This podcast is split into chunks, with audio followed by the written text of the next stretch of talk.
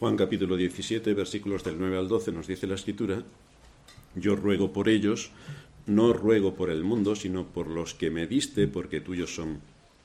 Y todo lo mío es tuyo, y lo tuyo mío, y he sido glorificado en ellos. Y ya no estoy en el mundo, mas estos están en el mundo. Y yo voy a ti, Padre Santo, a los que me has dado, guárdalos en tu nombre, para que sean uno, así como nosotros. Cuando estaba con ellos en el mundo, yo los guardaba en tu nombre a los que me diste yo los guardé, y ninguno de ellos se perdió, sino el hijo de perdición, para que la escritura se cumpliese. La cristiandad, al igual que hace el resto de la humanidad no cristiana, la cristiandad se une a la ola de los que piensan que el hombre tiene un papel protagonista en la historia. Por supuesto, la cristiandad le añade algo más, y es que el ser humano tiene también un papel protagonista en la redención, papel estelar, es la estrella, y que por tanto tiene el poder para decidir su destino eterno, que como todo el mundo sabe, en este mundo en el que estamos, tú tienes el poder de decidir todo lo que tú quieras. Tienes el poder de decidir si eres hijo del rey, porque lo dices tú. Tienes el poder de decidir que no vas a pagarle un céntimo a Hacienda, ¿verdad? Y tienes muchos otros más poderes que son los poderes de los seres fantásticos, pero no es lo que aparece en la escritura ni lo que pasa en la vida real. Pero el hombre cree que tiene el poder para decidir su destino eterno gracias a su libre albedrío, su destino eterno gracias a su libre albedrío, por el que cuando él quiera puede librarse de su naturaleza corrupta con la que viene a este mundo. Cuando él quiera se libra de esa naturaleza corrupta. Cuando Él quiera, puede obrar por sí mismo el nuevo nacimiento, cuando Él quiera. Puede hacerse nacer a sí mismo cuando Él quiera, como vemos que ocurre con todos los que hemos venido a este mundo. Yo decidí, pues voy a nacer en el año 1900 tal, no digo para que no sepáis la edad, 1900 tal, y voy a nacer en un lugar de la Mancha de cuyo nombre no quiero ni acordarme, y voy a nacer eh, en España, y voy a nacer en tal familia. Eso lo decido yo, claro está. Esto es absurdo, tan absurdo como el que, leyendo las escrituras y viniendo a la fe, dice que él cuando quiso se convirtió. Es igual de absurdo. Pero es lo que mantiene la cristiandad. Desde luego que cuando él quiera también, es lo que piensa la cristiandad, puede librarse por sí mismo del dominio de Satanás, de quien nace ya siendo su esclavo. Y como todo el mundo sabe, bueno, que se lo pregunten ah, en los primeros siglos de la colonización de América del Norte, que los esclavos cuando ellos quisieron se hicieron libres. Dijeron, a partir de mañana a las 12 soy libre. Y todos fueron libres cuando ellos lo quisieron, como todo el mundo sabe. Todo esto, repito, es como resultado de lo que la cristiandad defiende como libre albedrío, que es su máxima exponencial, el libre albedrío o lo que es lo mismo. Cuando alguien quiere hacerse cristiano, solo tiene que verbalizarlo y ya es cristiano. ¿A que os suena familiar con otra ideología de género que ocurre en nuestra época? Pero lo han copiado de la Iglesia.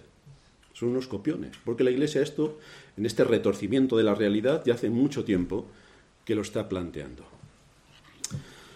Por otra parte, para negarle a Dios su poder en la salvación, negar la autoridad de las escrituras y negar los aspectos legales que conlleva la salvación, el ser humano se, se, convence de que él a sí mismo tiene la potestad de todo esto, la potestad legal de hacerse hijo de Dios cuando quiera. Porque nosotros somos hechos hijos de Dios por un asunto legal, justificados por la fe Así dice el texto, justificados por la fe. Es una situación legal. Pero el ser humano por sí mismo, en esta situación legal, la coge cuando quiera. Y él se la aplica a sí mismo. Como todos, repito, como todos podemos hacer, legalmente podemos ser hijos del rey. De Felipe VI no, porque ya se nos queda un poco pequeño, pero de Juan Carlos I sí, ya todos somos hijos.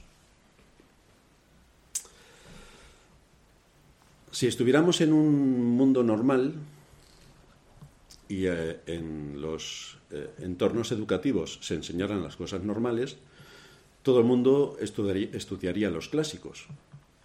Pero ya veis hoy quién, a quién les, le, le interesan los clásicos. El apóstol Pablo, cuando está hablando de las escrituras y está exponiendo ante los atenienses algunas cosas, dice, o ante los cretenses, como algunos de vuestros poetas han dicho. Bueno, eso en este mundo, hacer referencia a algún poeta es, vamos, a nadie. Yo vivo en la calle Tirso de Molina. A veces cuando voy a dar mi dirección, la gente no sabe, primero dice Tierso de Molina. Digo, no, no, no, Tirso de Molina. ¿No has ido a hablar de Tirso de Molina? Ah, pues no, pero son gente joven que acaba de terminar sus estudios. No saben quiénes son los clásicos, no saben eh, cuál, cuál, fue el siglo de oro español, no sabe, no conoce a Lope de Vega, que le llamaban el poeta del cielo y de la tierra. No saben nada de lo que tiene que ver con la, con la estructura clásica de nuestro conocimiento. Imaginaos, si no saben todo esto, ¿cómo van a saber las escrituras? Mucho menos. Pero hoy voy a hacer referencia a uno que para muchos también es desconocido, Platón. En el libro séptimo de la República, Platón nos presenta el mito de la caverna. Y es curioso porque, habiendo vivido muchos años antes que Cristo, presenta una realidad sin conocer a Cristo que es bastante sintomática. El mito de la caverna describe a unos hombres que desde, niños fueron encadenados para vivir en el fondo de una caverna. Fueron encadenados. Estaban atados de cara a la pared. Detrás había un fuego y lo que verían, veían en la pared eran las sombras del fuego que allí se estaban proyectando. Este era su conocimiento del mundo en el que vivían. Pero uno de estos hombres huye y logra salir de la caverna. Cuando sale de la caverna, el impacto del sol lo deja completamente eh, cegado y tiene que esperar a la noche para poco a poco irse adaptando, adaptar su vista, porque siempre ha vivido en la caverna. El sol lo desconoce y conoce la luz y desconoce todo lo que tiene que ver con la creación, desconoce los ríos, desconoce los árboles, desconoce todo. Así que tiene que acostumbrarse para que su vista se adapte al entorno que le rodea. Entonces, cuando ve todo esto, se da cuenta que lo han estado engañando toda su vida. Toda su vida lo han engañado. Lo han engañado con estas imágenes reflejadas en el fondo de la caverna. Y entonces, después de este gran descubrimiento que ha hecho, regresa a la caverna para decirle a todos aquellos que están encadenados y en las sombras de la caverna, para decirles que existe una realidad fuera que es realmente sorprendente y que allí están siendo esclavizados, están siendo limitados en su pensamiento, están siendo dominados para que no puedan ver lo que hay fuera de la caverna pero le toman por loco y niegan tajantemente que exista tal realidad. Y al final lo matan. Bienvenidos al mundo cristiano, porque esto es exactamente lo que hay. El hecho es que les predicamos a los cristianos, a los cristianos, las doctrinas de la, de la gracia y no te matan porque no es la moda que te maten, pero si pudieran lo harían. Pero esto es lo que enseña la escritura. Es que en esta serie que estamos viendo es lo que enseña la escritura y lo que la iglesia verdadera ha predicado siempre. Pero ¿a quién le interesa todo esto? ¿A quién le interesa ver la realidad de lo que exponen las escrituras, la grandeza y la gloria de Dios que emana de las escrituras y cómo solamente Él es el único a quien hay que darle la gloria, la honra y la alabanza no solamente por la creación del mundo visible, no solamente por la creación del mundo invisible, sino por la salvación, por la salvación y por todo lo que tuvo que ver la muerte de Cristo en todo el proceso redentor. El hombre en realidad no quiere ser consciente de que ha nacido como esclavo del pecado. No quiere ser consciente. El hombre es libre, como todo el mundo sabe. No acepta, por supuesto, que está muerto espiritualmente, no lo acepta, todo cayó en Adán. Cuando Adán se murió, pues aquello no pasó a la posteridad. Tampoco el cristiano cree que necesita un poder superior que le lleve a ver en Cristo la luz verdadera. Tampoco porque él por sí mismo lo puede hacer. Así que habiendo visto los cuatro puntos de las doctrinas, hoy llegamos al quinto, el quinto punto de las doctrinas. Se denomina este quinto punto la perseverancia final de los santos.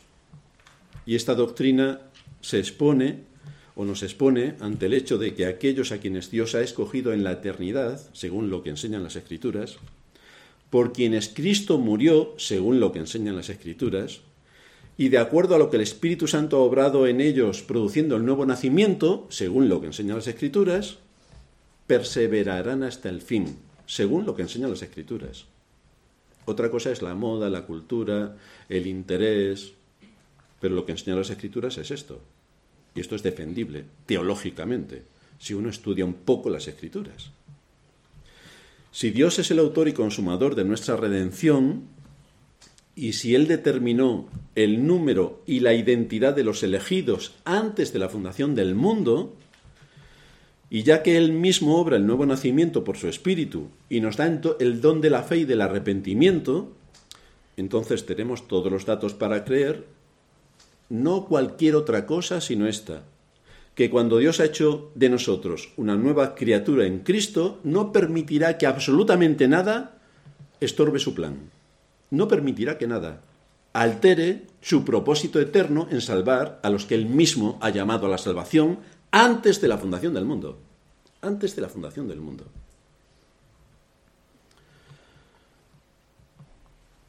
Pero esto no es lo que cree la cristiandad.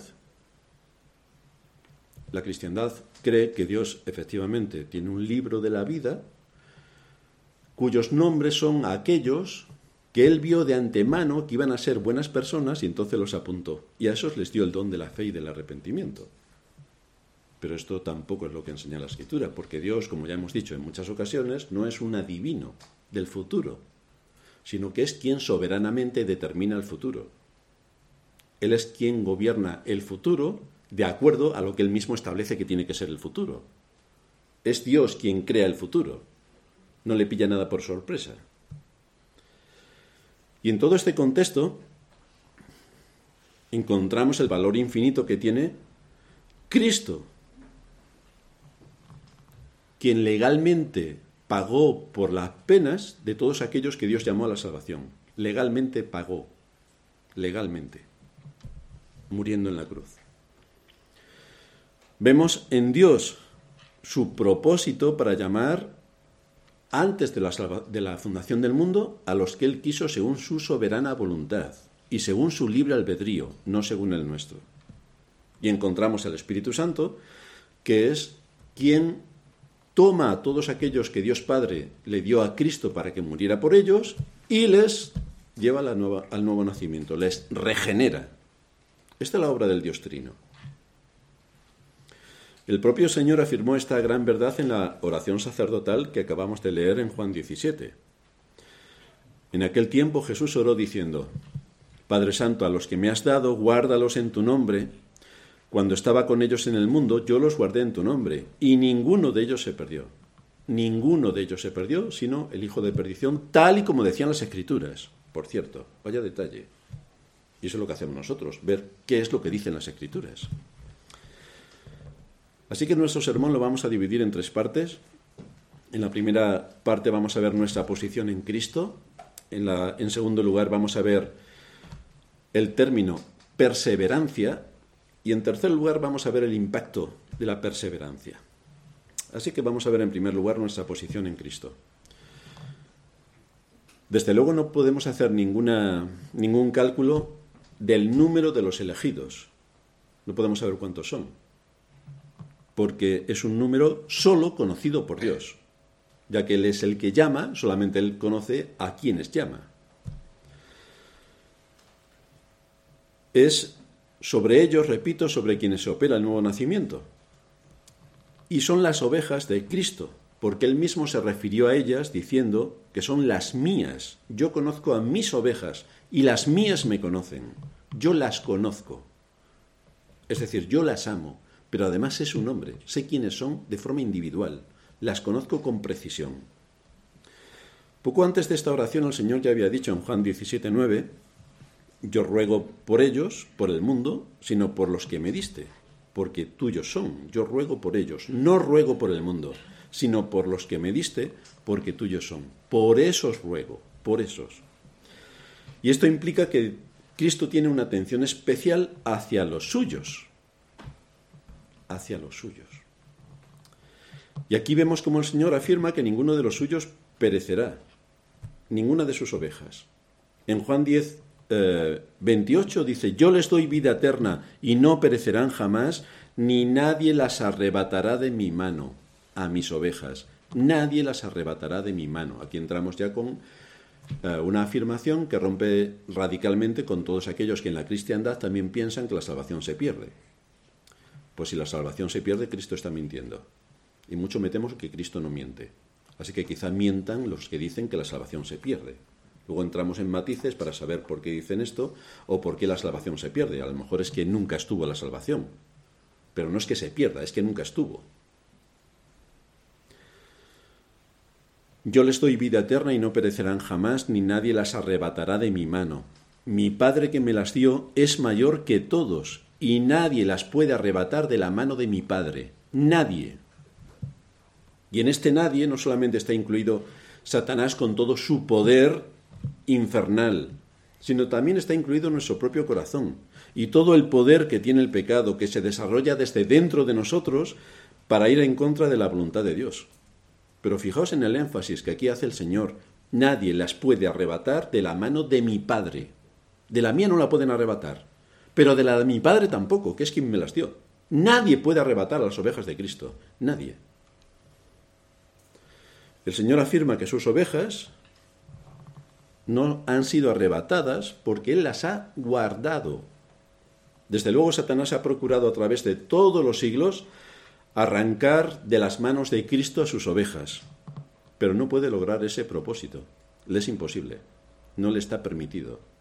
Satanás recordamos que es una criatura. Generalmente también en la cristiandad, y es curioso el tema, presentan a Satanás y, a, Dios más o menos a la misma altura, que están luchando, pero Dios es el creador, Satanás es la criatura. Es un pequeño matiz que se le olvida muchas, muchas veces a la gente. Están peleando el bien y el mal al mismo nivel. Hombre, no, no, no. Dios es el creador, Satanás la criatura. No tiene nada que ver. Hay un abismo entre los dos. Así que ni el pecado, ni la muerte, ni Satanás pueden frustrar los propósitos eternos de Dios en la historia en absoluto y en la redención menos todavía. No puede frustrar ninguno de sus planes. Porque esto implicaría que al contrario de lo que defiende la gran mayoría de la cristiandad, la salvación se podría perder si se frustran los planes divinos en cuanto a todo lo que tiene que ver con el rescate que se lleva a cabo para arrancar de las manos de Satanás a sus esclavos. Pero cuando Dios arranca de las manos de Satanás a sus esclavos, es imposible que vuelvan a las manos de Satanás. Es Dios quien llama, es Cristo quien muere, quien muere por nuestros pecados para declararnos hijos legítimos. Es el Espíritu Santo quien opera el nuevo nacimiento. Y por todo esto que se lleva a cabo, como no depende de nosotros la salvación, es imposible que dependa de nosotros el perder la salvación. Es imposible. Por eso Pablo en Romanos 8:38 dice, por lo cual estoy seguro de que ni la muerte, ni la vida, ni ángeles, ni principados, ni potestades, ni lo presente, ni lo porvenir, ni lo alto, ni lo profundo, ni ninguna otra cosa creada nos podrá separar del amor de Dios que es en Cristo Jesús, Señor nuestro. Imposible, imposible. Si Dios te ha llamado a la salvación, te ha dado su espíritu, te ha traído la vida, te ha arrancado de las garras de Satanás, es imposible que puedas perder la salvación, porque no depende de ti. Si un tribunal te declara inocente, nadie te puede decir que eres culpable, porque el tribunal que tiene toda la autoridad ya te ha declarado inocente. Así que nadie puede revertir lo que un alto tribunal ha dicho. En este caso nadie puede revertir lo que Dios en Cristo y por su Espíritu ha hecho.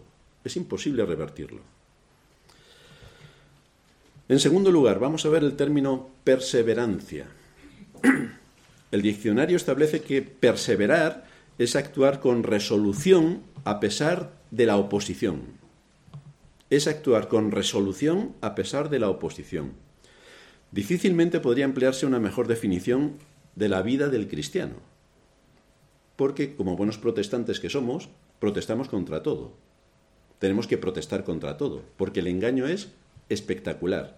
Es decir, este mundo vive como el mito de la caverna. Esa es la situación en la que se encuentra el mundo.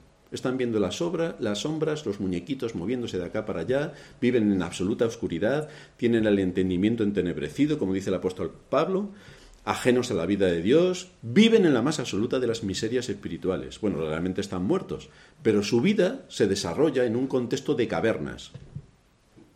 Lo que no podemos hacer nosotros es sumarnos a la caverna y decir que sí a todo lo que hay en la caverna.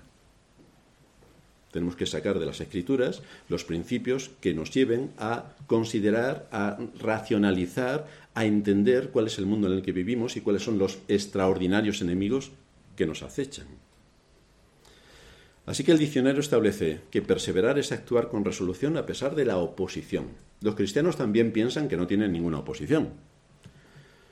Bueno, es que viven en el país de Alicia y las Maravillas. No se han dado cuenta todavía de en qué mundo viven pero la oposición es continua y constante en todos los medios, hasta en los dibujos animados, hasta en las películas de Disney que los padres van contentos a mostrárselas a sus hijos. Resulta que la mitad son guays y la otra mitad están descerebrados y todo es fantástico y maravilloso. Cuando te están adoctrinando a los niños viendo las películas de Disney. Pues estupendo.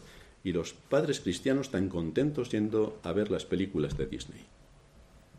Actuar resueltamente a pesar de la oposición de la naturaleza pecaminosa que está dentro de nosotros, a pesar de la oposición del mundo que nos rodea, que es extraordinaria. No puede uno ni ver las noticias, porque no solamente cuentan mentiras, sino que todo es perverso. A pesar del pecado que hay en nosotros, a pesar de la oposición de Satanás, a pesar de la oposición de los poderes y potestades que en este mundo existen y que se están moviendo continuamente. A pesar de todo esto, el cristiano nos dice la escritura que persevera. Persevera continuamente. Persevera en la fe que una vez fue dada a los santos y sigue manteniéndose firme en la adoración y en el servicio a Dios. Bueno, ya sabéis que hoy es la final del Mundial. Me gustaría ver en Argentina cuántos cristianos van a ir a la iglesia y cuántos van a ir a ver el Mundial. Cristianos. Y mucho me temo que a la iglesia no va ni el gato, porque lo más importante es ver el Mundial. Pero entonces la escritura a qué nivel se queda? Ya he, comentado en alguna ocasión que en mi iglesia natal, tristemente, que no se parece en nada a la que donde yo nací, en el eh, Mundial de España, que creo que fue en el 2010, se les ocurrió la brillante idea de poner una pantalla en la iglesia para ver el Mundial. Y estaban presumiendo tan contentos de que la iglesia se llenó. Vaya, esto sí que es novedad.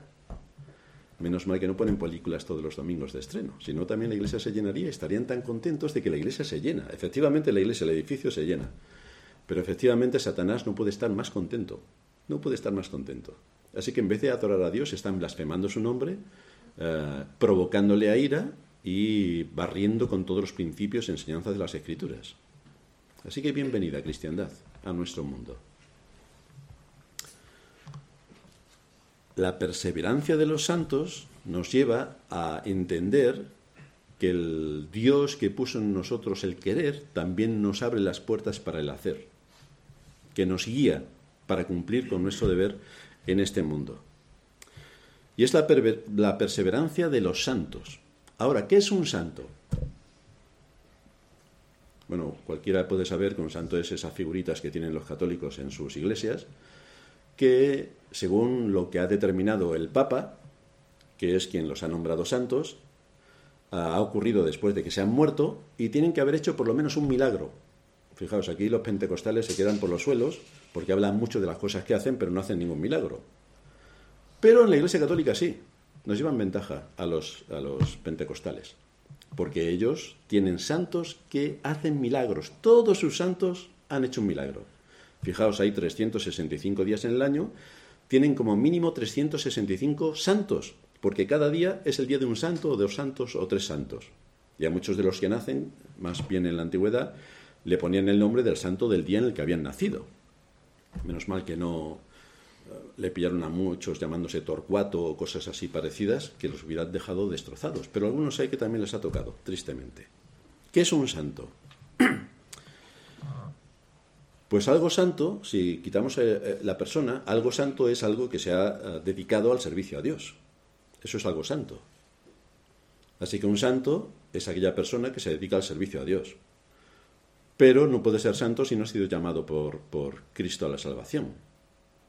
Por lo tanto, según lo que enseña la Escritura, santos, y lo vemos en cada una de las cartas del apóstol Pablo, a los santos que están en la iglesia de tal, se refiere a todos los creyentes todos los creyentes somos santos, por la sencilla razón de que Dios nos ha llamado a la salvación. Ya está. Ya somos hijos de Dios, por lo tanto somos santos. ¿Qué ha hecho el Espíritu Santo? Operar en nosotros el nuevo nacimiento. ¿Y esto qué significa? Que gracias a esta operación del Espíritu Santo, que ha llevado a cabo en nosotros la regeneración, ha cumplido con el llamamiento de Dios y con que Cristo haya muerto por nosotros, nos ha santificado porque el Espíritu Santo es el espíritu de santificación. Y a todos aquellos que trae la vida ya tienen la santificación. Son santificados. Por lo tanto, todos los creyentes, sin excepción, son santos. Fijaos, no tenemos ni que hacer ningún milagro. Nada. No tienen que ponernos en los altares. Ni siquiera tienen que recubrirnos de yeso, menos mal. Somos santos por el simple hecho de lo que Dios ha hecho en nosotros por su Espíritu. Somos santos. Los cánones de Dor dicen respecto a esto, esta es la regeneración, tan altamente celebrada en la escritura, y que la denomina, se denomina una nueva creación, una resurrección de la muerte, una nueva vida que Dios ha producido en nosotros, sin nuestra ayuda. Así que sobre quien se lleva a cabo esto, esta persona es santa. Al mismo tiempo, esta definición se aplica, evidentemente, como ya he dicho, a todos los hijos de Dios no solamente a unos pocos, no solamente a los mártires. Nos acordamos de los mártires. ¿Qué santos eran? Pues no. La Biblia enseña que todos los que han venido a la fe son santos. Hombres, mujeres, niños, todos los que han venido a la fe son santos, todos. Cristo explicó la razón de que esto fuera así y dijo, El Padre que me los dio es más grande que todos y nadie puede arrancarlos de la mano de mi Padre. Y estas palabras que afirma aquí el Señor tienen dos consideraciones importantes. La primera, Dios es más grande que todos. Esto parece algo para enseñárselo a los niños, pero es una verdad absoluta. Dios es más grande que todos. Es más grande, es el, creador. En segundo lugar, podemos ver la seguridad que Cristo da a los creyentes que han sido hechos hijos de Dios por la operación del Espíritu Santo llevado a cabo en ellos. Estos a los que Dios ha llamado y que el Espíritu Santo ha operado el nuevo nacimiento, pertenecen a Dios. Nadie puede arrancarlos de la mano de Dios. Nadie puede arrancarlos. Es imposible. Ahora bien, esta doctrina, como las otras cuatro que componen la base de las doctrinas de la gracia, no pueden usarse como si se tratase de una patente de corso y pensar que como la salvación no se pierde, puedes hacer absolutamente lo que te dé la gana. Porque no es lo que enseña la escritura. Es como si te regalan un BMW Serie 7 flamante con el seguro a todo riesgo y tú, como tienes el seguro a todo riesgo, te subes en el coche y lo estampas contra la pared. Pues parece que es un poco, en fin, está mal de la cabeza. Pues ocurre igual con esto. Estarías mal de la cabeza si piensas que porque la salvación no se pierde, puedes hacer lo que te dé la gana, porque cuando el pecado abundó, sobreabundó la gracia. Esto no funciona así, esto no es así. No puedes hacer lo que te dé la gana. El que es de la verdad, nos dice la escritura, oye su voz. El que es de la verdad ama sus mandamientos y los guarda. Así que hay una relación estrecha entre oír a Cristo, amar a Cristo y obedecer a Cristo. Oír su palabra, amar su palabra y obedecer su palabra. Todo esto va unido.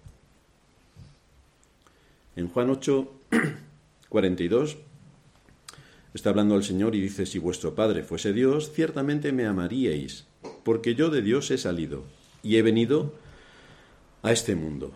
Pues no he venido de mí mismo, sino que Él me envió. Y luego sigue añadiendo el Señor en el versículo 44, vosotros sois de vuestro padre el diablo. Vaya palabras para decírselo a los fariseos.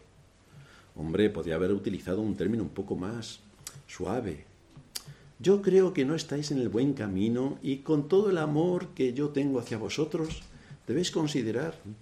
No empezó ahí con las pamplinas que en nuestros días se utilizan para hablar de ciertas cosas. De hecho, el otro día estaba eh, leyendo una historia de alguien que debería criticar severamente a otra persona y lo emplazó al amor de Dios para que no hiciese tales cosas.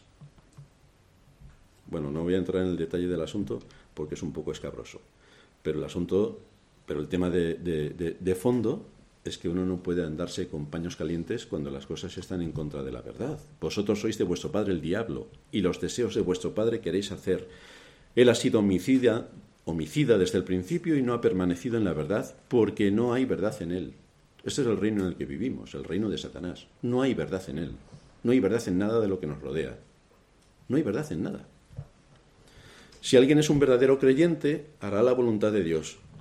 Aunque peque, y caiga y pueda ser un desastre como lo fue David con su asesinato, con su adulterio, con estar siete años sirviendo a los filisteos y luchando contra Israel, a pesar de todo, encontraremos que pasado un tiempo va a mostrar su arrepentimiento.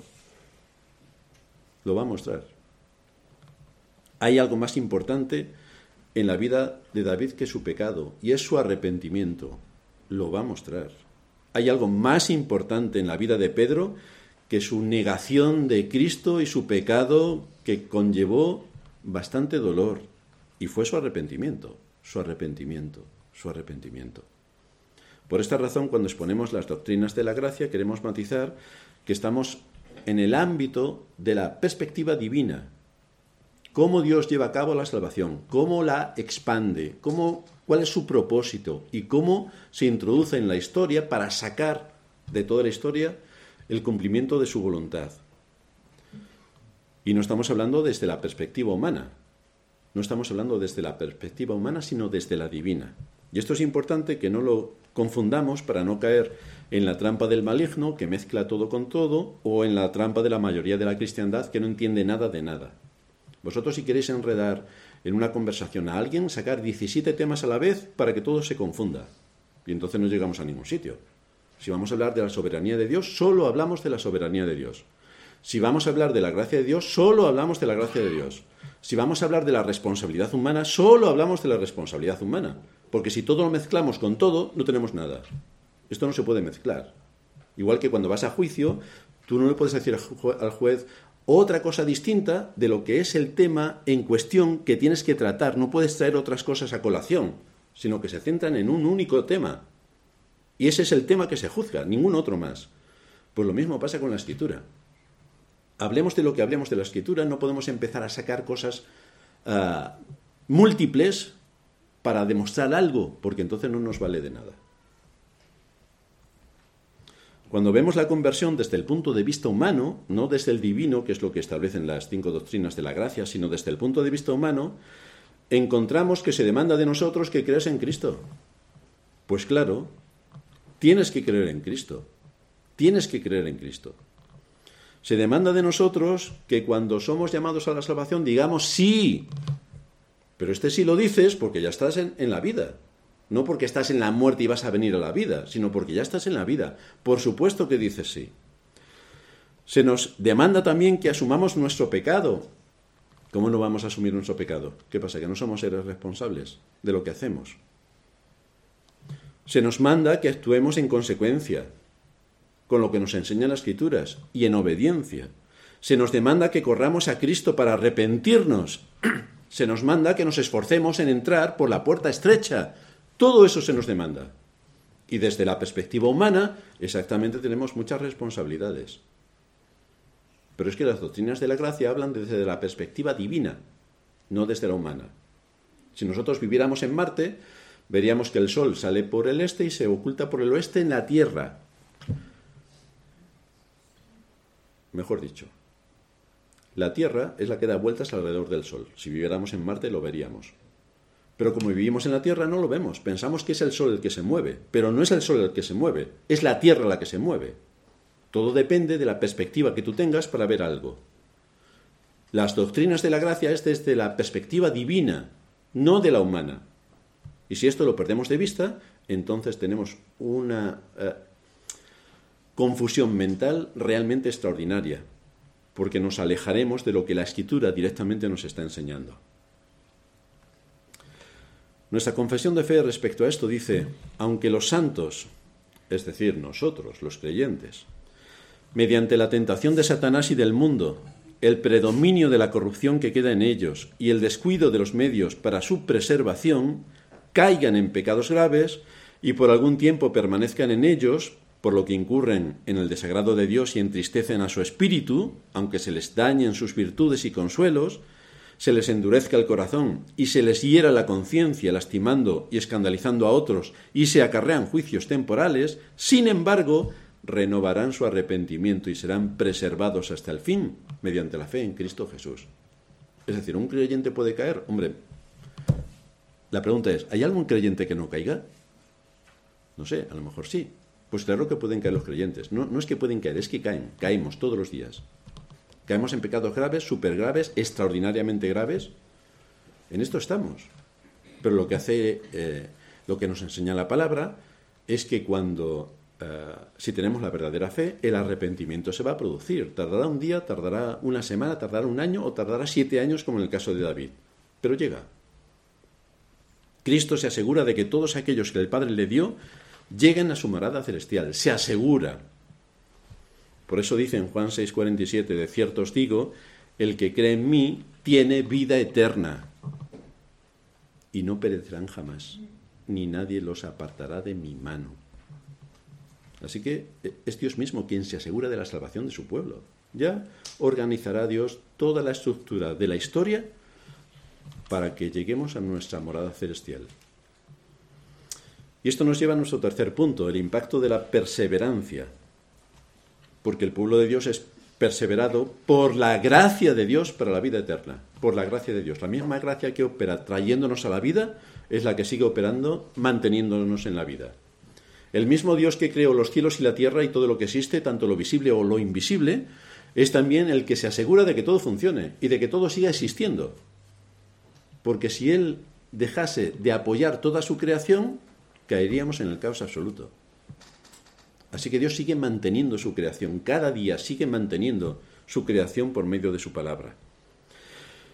La perseverancia de los santos es el fin que Dios Padre tenía en mente cuando le dio un número definido de personas a Cristo para que muriese por ellos. Es por esa razón que él dijo, esta es la voluntad del Padre, el que me envió en, en Juan 6:39, que de todo lo que me diere no pierda yo nada, sino que lo resucite en el día postrero. Y esta es la voluntad del que me ha enviado. ¿Veis cómo siempre está hablando de la voluntad de Dios? La voluntad de Dios, la voluntad de Dios. La voluntad de Dios es soberana. Es el quien gobierna. Por lo tanto, es su voluntad la que se impone por encima de todas las voluntades. Y esta es la voluntad del que me ha enviado. Que todo aquel que vea al Hijo y cree en Él tenga vida eterna, y yo le resucitaré en el día postrero. Está hablando de la resurrección de los muertos. Pero fijaos en la expresión, todo lo que me diere, todo lo que me diere, todo, está hablando de la suma total, todo, todos los que él llamó desde la eternidad, todos vendrán a la fe, todos. En el versículo 40, todo aquel lo considera individualmente.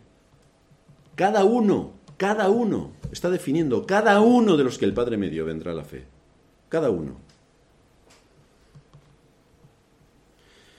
Hablando de sus ovejas, el Señor dijo, yo les doy vida eterna y no perecerán jamás, ni nadie las arrebatará de mi mano nuevamente.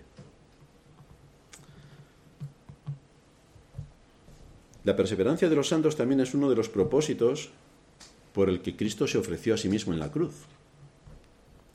Esto es lo que el Señor le enfatizó a Nicodemo en Juan 3:14. Allí le dice, como Moisés levantó la serpiente en el desierto, así es necesario que el Hijo del Hombre sea levantado para que todo aquel que en él cree no se pierda, mas tenga vida eterna. Porque de tal manera, y sigue ahí hablando el Señor y argumentándole a Nicodemo, de tal manera.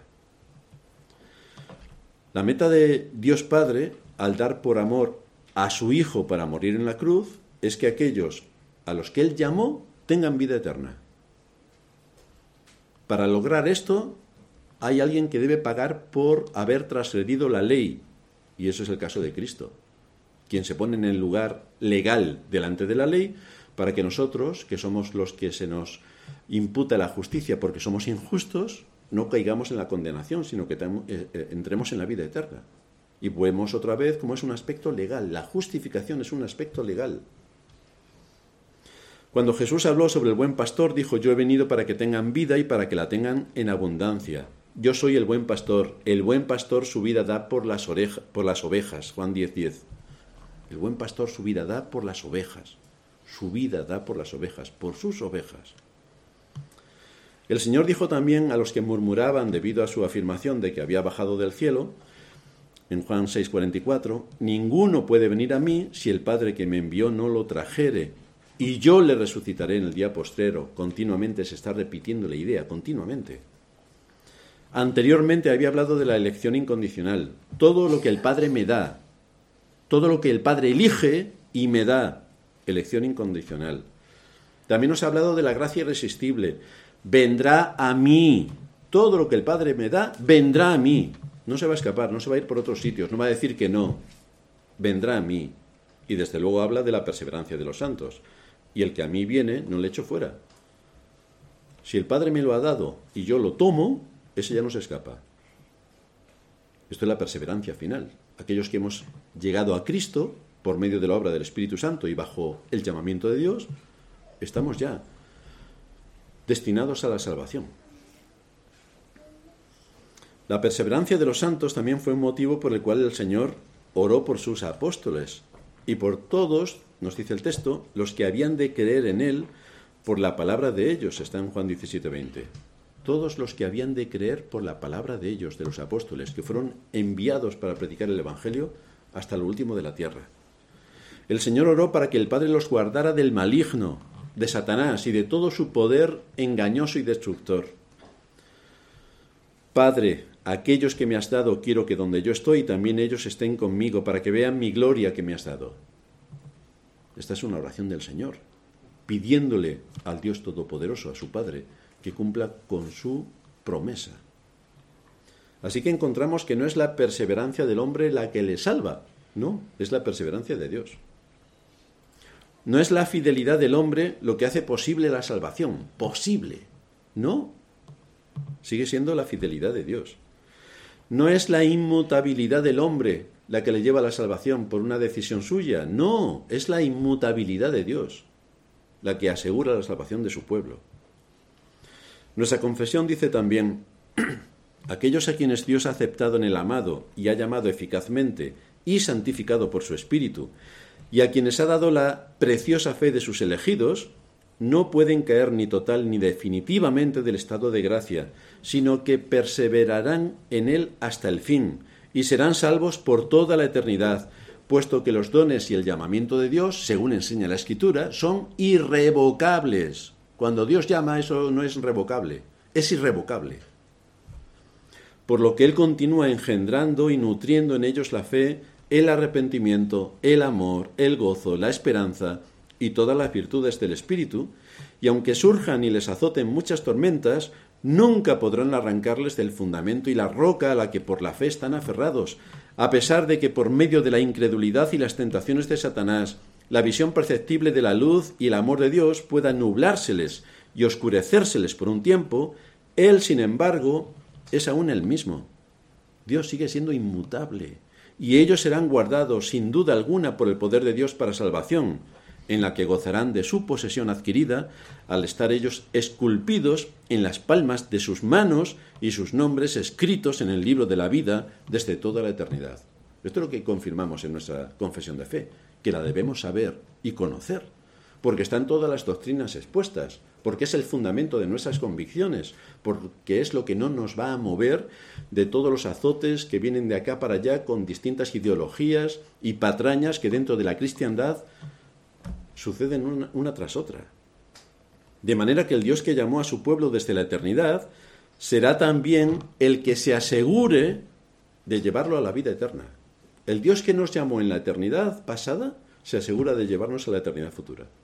Esto es lo que hace Dios. Por eso en el salmo que leíamos de introducción, después de aclamar a Dios, bendecir a Dios, darle gracias a Dios, reconocer su grandeza, su poder, su majestad, su gloria, acaba diciendo, porque este Dios es Dios nuestro eternamente y para siempre. Él nos guiará aún más allá de la muerte. Allí nos lleva. ¿Y quién opera todo esto? El mismo Dios. El mismo Dios que nos salvó, el mismo Dios quien nos cuida en este mundo, es quien se asegura de llevarnos más allá de la muerte. ¿Y qué otra confianza podemos tener mejor que esta? No depende de nosotros.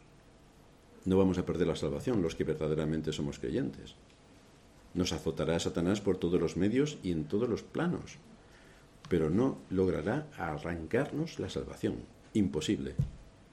Esta es una doctrina de confianza, de esperanza, de saber cómo Dios gobierna sobre todas las cosas y de que podemos descansar en Él, a pesar de todos los ataques del maligno que continuamente vierte sobre la Iglesia. A pesar de todo, este es el Dios nuestro, eternamente y para siempre. Él nos guiará aún más allá de la muerte. Vamos a terminar en oración. Gracias te damos, Señor, por darnos en tu palabra todos los elementos que nos llevan a confirmar tu propósito eterno de salvar a tu pueblo, no por nuestras obras, no por nuestras buenas intenciones, no por cualquier cosa que nosotros podamos aportar delante de, fin, de ti, ni siquiera la fe. Te damos gracias porque tú eres el que nos llamó desde la eternidad, el que nos hizo nacer en una época concreta a nivel histórico, el que por medio de tu providencia nos hiciste conocer tu palabra y que así se cumplieran tus promesas al llamarnos a la salvación desde la eternidad, al darnos a Cristo que murió por nosotros, borrando nuestras deudas con la ley, al darnos tu Espíritu que nos trajo a la nueva vida para que conociéramos todo lo que tiene que ver con la salvación que en Cristo nos ha sido dada. Gracias te damos por todas las bendiciones que tenemos cuando estudiamos tu palabra y por las bendiciones que nos has dado en Cristo, porque siendo enemigos tuyos, siendo ajenos a la vida que hay en ti, viviendo en la oscuridad de nuestra mente, viviendo en un mundo de tinieblas, tú nos llamaste a la salvación y nos diste por medio de nuestro Señor Jesucristo la vida eterna. Así que danos un espíritu de agradecimiento para honrar tu nombre y saber todo lo que en Cristo nos ha sido dado. Es en su nombre y por sus méritos que te damos las gracias por todo esto. Amén.